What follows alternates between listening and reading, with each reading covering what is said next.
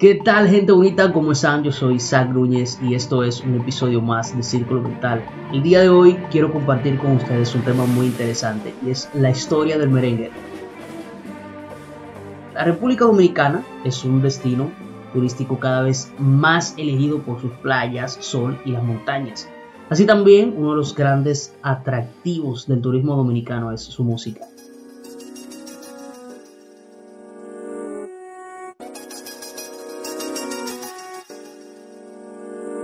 Saludos gente, ¿cómo están? Bienvenidos al Círculo. Soy Zach Núñez, médico, creador de contenido. No busco cambiar el mundo, busco impactar la vida de al menos una persona.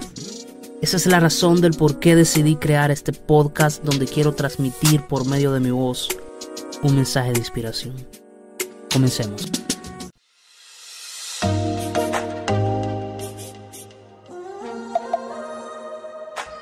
Quiero recordarles que esto es un episodio más de Cultura de O, así que si escuchan algo que ofenda su sensibilidad, no me demanden. Antes de iniciar, quiero invitarlos a que si no han escuchado los demás episodios sobre Cultura de O, vayan y lo escuchen. Es muy interesante porque ayuda a nuestro acervo cultural, nosotros los dominicanos, y a los que son de otros países, los ayuda a que puedan conocer un poquito más de la República Dominicana, que además del café y el azúcar, exporta para todo el mundo un producto de primera necesidad que es la alegría.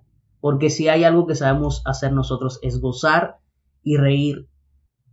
Esta alegría la exportamos a través de nuestra música. Hemos logrado colocar nuestra música en todas partes. Hoy en día le pertenece a todo el mundo gracias a que fue reconocida como patrimonio cultural inmaterial de la humanidad. Este género musical viene sonando desde finales del siglo XIX.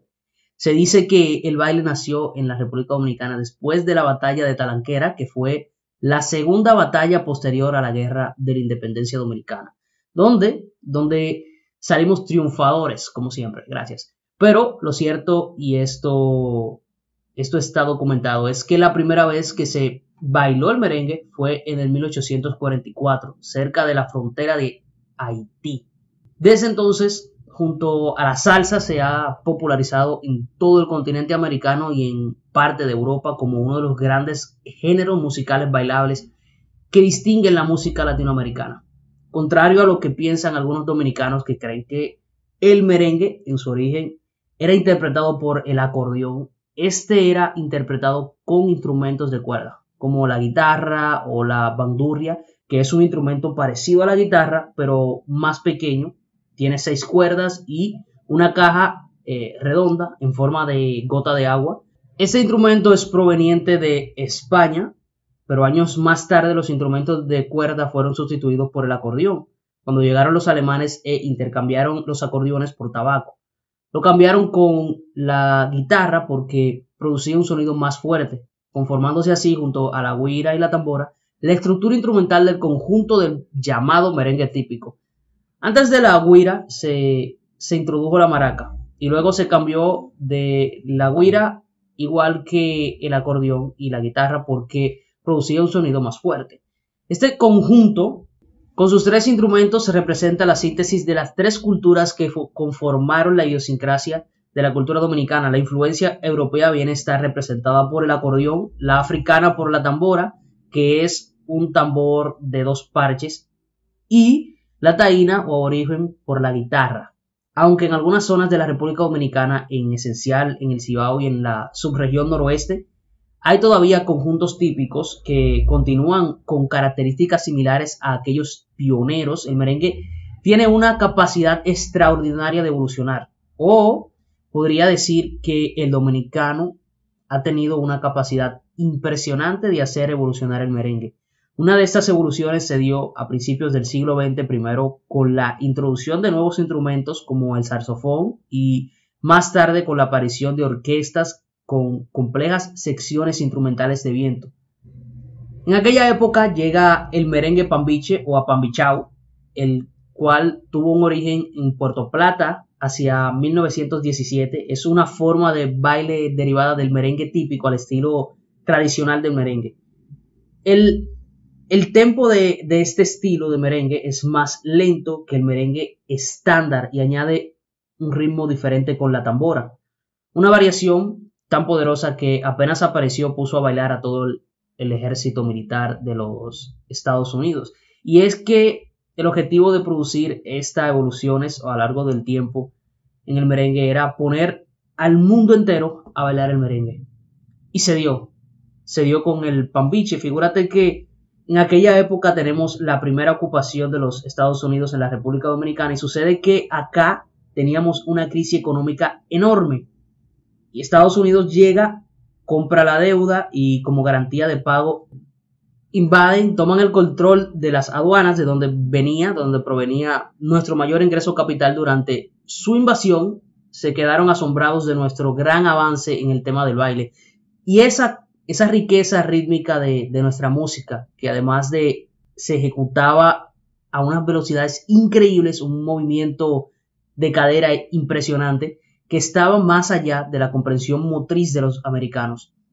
La la nobleza de nosotros los dominicanos, lo, hospitalario que nos caracteriza, hizo que arregláramos esa música que tenía una velocidad, supongo que los americanos asombrados por el movimiento de cadera y la velocidad en los pies para bailar este ritmo dijeron, oh my god, oh my god. Entonces salió, salió un dominicano llamado Toño Abreu, el verdadero autor de la Caña Brava, y dijo, vamos a ver gringo, Supongo yo voy a, voy a parafrasear, digo que en este momento él decía, se quieto gringo, mire, que, que le vamos a bajar un poquito esa velocidad para que ustedes puedan bailar también este, este hermoso género musical que es el merengue. Entonces, Toño Abreu comienza a tocar un nuevo ritmo, un nuevo estilo. Se acerca un militar norteamericano y le pregunta a Toño cómo se llamaba esa música que le estaba tocando.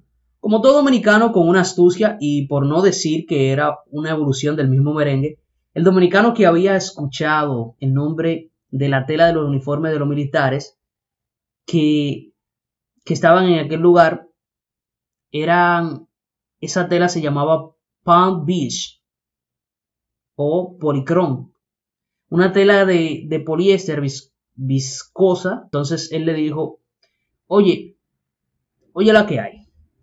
Esa es una vaina que yo inventé, que se parece al merengue, pero más lento. Para que tú le, le digas a tu gente, para que ellos entiendan bien qué es lo que es esto, esa vaina la inventé yo y se llama Palm Beach, dominicanizando la palabra Palm Beach. Entonces, ahí inició la evolución del merengue. A partir de entonces se diseminó muy rápidamente por todo el país y en 1875 el presidente Ulises Francisco Espaillá, conocido por sus escritos como contra el merengue, inició una campaña contra el merengue por sus bailes y letras explícitas, pero fue totalmente inútil, pues ya el baile se había adueñado del Cibao, donde se hizo fuerte a tal punto que se asocia hoy en día esta región como la cuna del merengue. Más adelante llega un nuevo estilo, se mejora las letras y en las diferentes ciudades se popularizó este nuevo estilo, mientras que en el campo se continuó tocando el merengue en su forma original. Entonces esto da origen a dos formas de merengue, el merengue folclórico típico que aún se encuentra muy arraigado para los lados del Cibao y el merengue de salón propio de los centros urbanos. De esta manera desplazó algunos otros bailes típicos como la tumba, que requería gran esfuerzo físico y mental, mientras que la coreografía del merengue era más sencilla porque allí el hombre y la mujer no se sueltan nunca. Es bastante simple, aunque poco a poco fueron desarrollándose muchas diversidades de figuras para este baile de salud con las personas.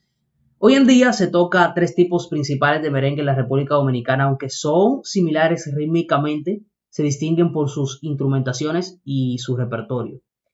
Por ejemplo, está el perico ripiao, que es por lo general llamado merengue típico, es el estilo más antiguo. Este se originó en la región del Valle del Norte, cerca de la ciudad de Santiago, llamada El Cibao. Esta región rural, agrícola, por lo que algunos merengueros la llaman la música de campo. Está también el merengue pambiche, que tiene un ritmo más lento, se, se bajó la velocidad como les dije y es definitivamente el más exportado. A este gran repertorio de género musical se agrega el destacado merengue de calle o merengue callejero, donde se introduce una mezcla de ritmos urbanos. Primero, apareció como merengue hip hop, que este inició en la década de los 90. Este subgénero nació a partir de que el merengue tuvo una gran oleada de fanáticos y seguidores de la mayoría de ellos de otros países y jóvenes.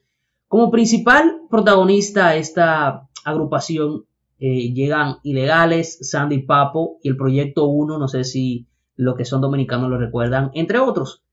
Estos nuevos colores musicales fueron introducidos bajo la conceptualización musical de que los maestros Víctor Wilde y Manuel Tejada, los principales ideólogos de esa evolución que aún se mantienen viva en algunas partes del mundo, a partir del año 2000 aparece el famoso Toño Rosario, sale de la agrupación Hermanos Rosario y protagoniza otro cambio en la estructura rítmica del merengue, creando las bases para el nacimiento del merengue de calle o, merengue urbano, también se le conoce como paquipa o mambo.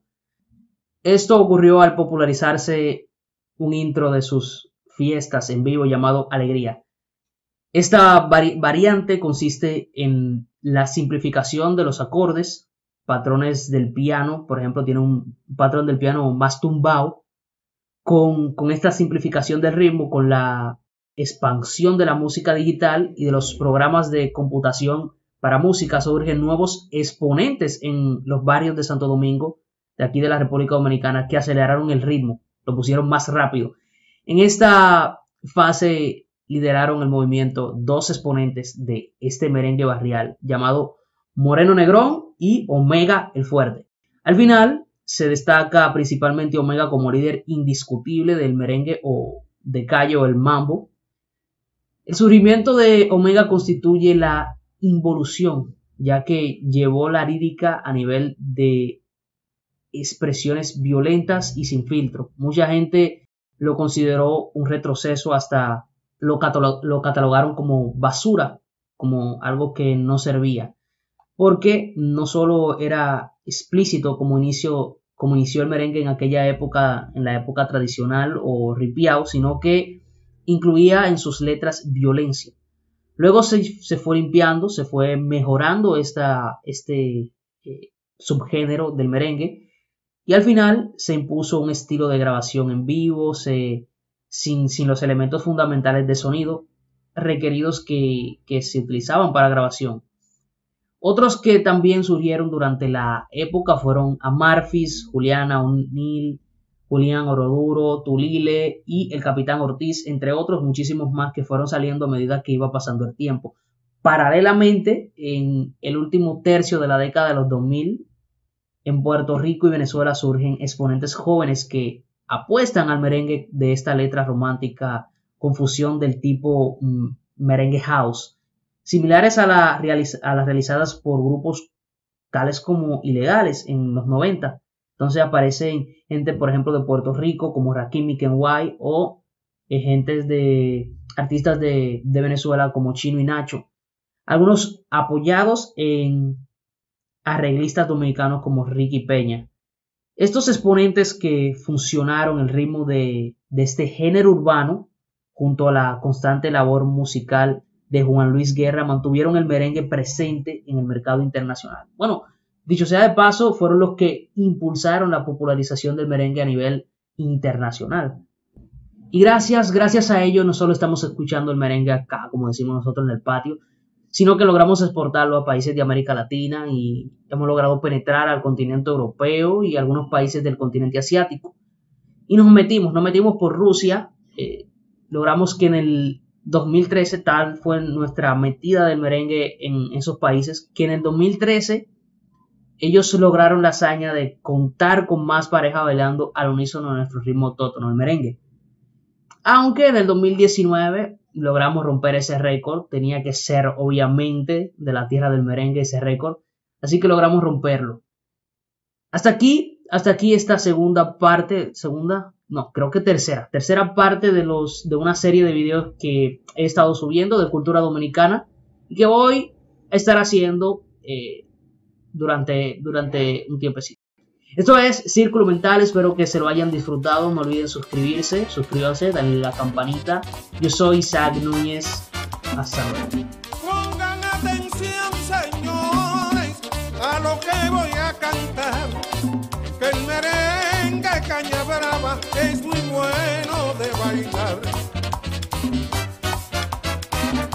Atención, señores, a lo que voy a cantar.